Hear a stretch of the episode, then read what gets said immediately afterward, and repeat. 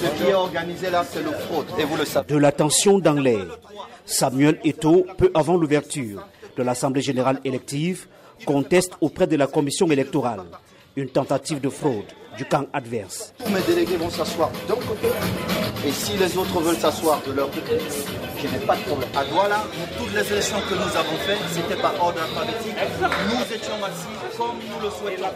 Finalement, la doléance de Samuel Eto'o est admise par la commission électorale.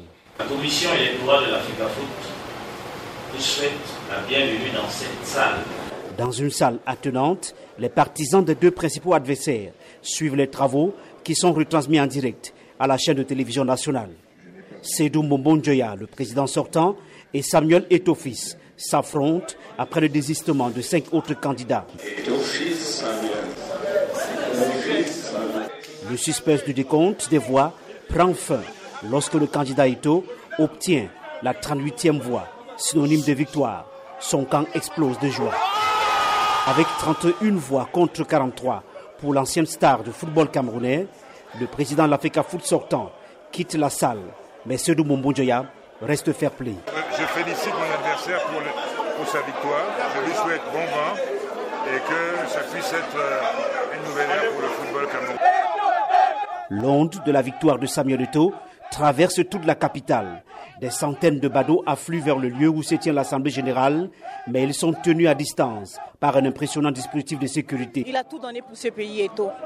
Donc euh, c'est une façon de lui faire comprendre qu'on est là avec lui. Tout le peuple camerounais qui attendait cette victoire depuis pour le changement de notre football.